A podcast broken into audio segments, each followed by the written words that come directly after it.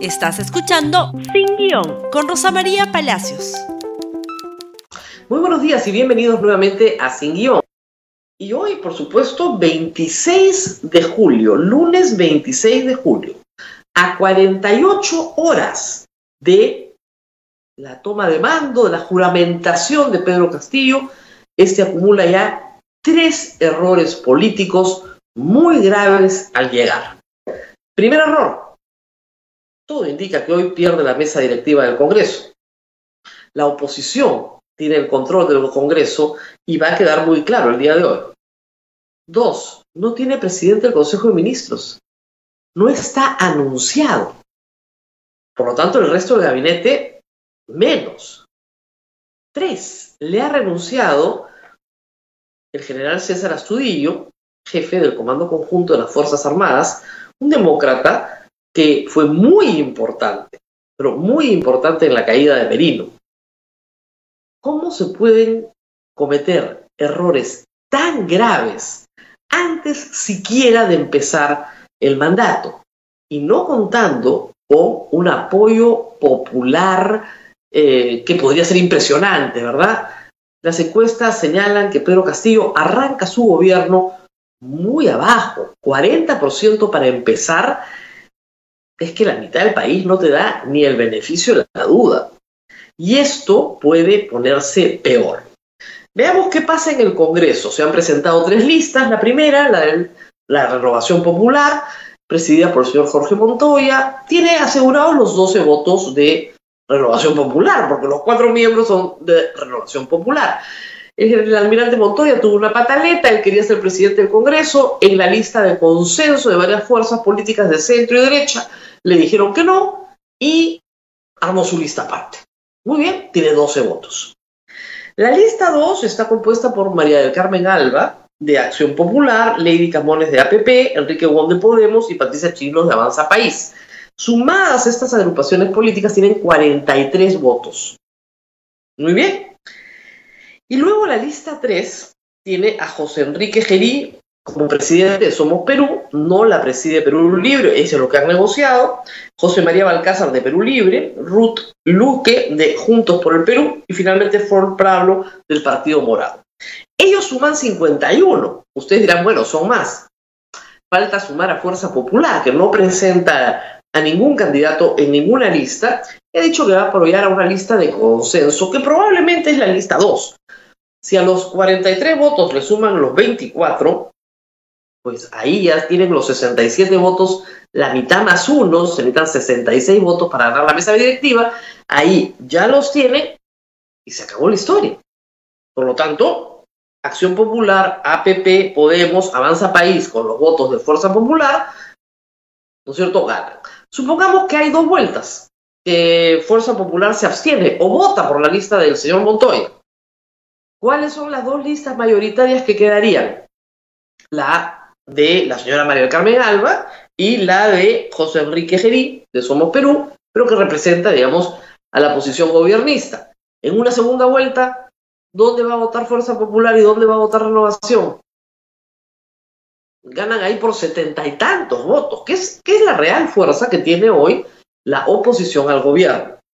En el tema de gabinete, pues, esto es un desastre. En vez de estar formando un gabinete, que es lo más importante que tiene que hacer el señor Castillo, porque de acuerdo a la Constitución, el presidente del Consejo de Ministros es el que propone y acuerda con el presidente de la República la conformación del gabinete, y el señor no tiene presidente del Consejo de Ministros, o sea que no sabemos quién le está proponiendo qué. Muy bien, en vez de estar haciendo eso, que es lo urgente, o negociando la mesa directiva, o negociando ministerios con partidos políticos que le pueden dar la mesa directiva, ¿no es cierto? Lo llevan a un evento partidario este fin de semana, donde el señor Cerrón se disfraza de Inca y le dice que la línea política se la pone el partido, ¿no? Y que la contrarrevolución la van a luchar ellos, ¿no es cierto? Y van a administrar la sucesión porque lo que tienen es una oportunidad, esta elección es un momento, pero que el poder se construye desde el poder. Es decir, el discurso comunista, de cuadro comunista, esperado en el señor Cerrón. Y el señor eh, Castillo coge el micro y dice, bueno, compañeros, este, les propongo bajarme el sueldo. y bajar el sueldo a los ministros y a los congresistas. Ese no es el punto. Esa no es la discusión. Primero que es una medida absolutamente demagógica, trasnochada, repetitiva, es un refrito. Ya lo hizo Alan García y al Estado peruano le fue pésimo con la medida. Y vamos a ver qué ministro consigue diciendo eso y qué congresistas se van a bajar el sueldo a la mitad, sobre todo cuando tú ni siquiera tienes para, no tienes ni para ganar la mesa directiva y les estás diciendo que se bajen el sueldo a la mitad. Es una torpeza política y claro, salió y, dijo que bueno, que en realidad iba a gobernar con todos los peruanos, que por favor no le pidieran radicalismos, que no se podía ser sectario, ¿no? Y de la bancada salieron a decir en otra reunión que lo iban a apoyar. Pero hay algunas voces que han dicho el ala más radical, perdón, ¿ah? nosotros tenemos un ideario. El plan bicentenario es solo para incluir los temas de pandemia.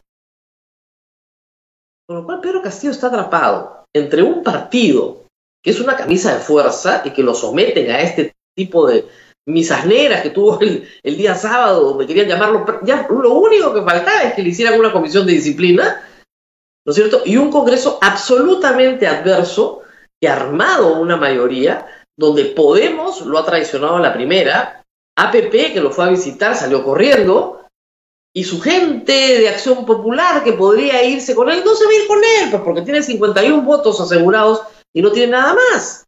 No se van a ir a, perder el tiempo al otro lado. Necesitaría 15 votos más para lograr tener la mesa directiva, porque, reitero, Podemos lo, abandonó. Necesitaba 8 el fin de semana, o 10, no, ahora necesita 15. No hay forma de quedar en la mesa directiva. Y la cereza del queque viene cortesía de eh, IDL, reporteros que cuenta este fin de semana, que el pase, el, la solicitud de pase a retiro del general César Astudillo se esperaba para octubre, cuando le tocaba retirarse y poder transitar ordenadamente, ¿no es cierto?, un camino hacia una salida regular, dejando las cosas bastante ordenadas. Una serie de torpezas, una serie de negociaciones para ubicar a un ministro de defensa donde no corresponde, terminaron convenciendo a Astudillo que era mejor irse ya y se está quedando sin el jefe del Comando Conjunto de las Fuerzas Armadas, que ha sido leal a la democracia y a las formas democráticas de gobierno, que fue tan importante en, eh, como decíamos hace un momento, en la caída de Merido y en mantener las formas democráticas de gobierno. Tres errores al llegar y ni siquiera juramentado. No es razonable que el día 26 de julio siendo casi las 10 de la mañana, no se sepa quién es el presidente del Consejo de Ministros. Es casi imperdonable. El día viernes nos fuimos con la idea de que iba a ser el señor Roger Najar. Aparentemente se han escuchado las voces, eh, o ha escuchado las voces del señor Pedro Castillo, que le han dicho que el señor no reconoció a su hija, que le tuvieron que ganar un juicio de filiación en rebeldía porque se negó a hacerse la prueba del ADN y que luego Le pasaba 70 soles mensuales a su hija, que le reclamó para que le pagara sus estudios universitarios. Y eso es todo lo que se recuerda de él cuando fue congresista, porque pudo haberse distinguido por otras cosas, pero se distinguió solo por eso. ¿Ese va a ser el primer ministro de Perú? Si el presidente no tiene gabinete, por si acaso les cuento, no puede firmar absolutamente nada. El presidente de la República es constitucionalmente irresponsable. La responsabilidad política la asumen los ministros. Si no hay ministro, no hay decisiones de ninguna naturaleza. No le sirve ni el almuerzo el día que termine de juramentar. Aquí hay un problema serio para el señor Castillo. Y reitero, si su único anuncio es que va a ganar su sueldo de profesor, eso puede servir para la tribuna. Pero como el truquito ya lo hicieron, ese mago ya pasó por el Ejecutivo, ya todos sabemos que eso lo único que hace es alejar a gente decente y muy capacitada del sector público. Lo único que hace. Y en el caso del Congreso, enemistarte de una manera mucho más radical. En un lugar donde más bien te conviene cultivar algunas amistades más que crearte más enemigos de los que ya tienes. Empieza muy mal, pero muy mal Castillo.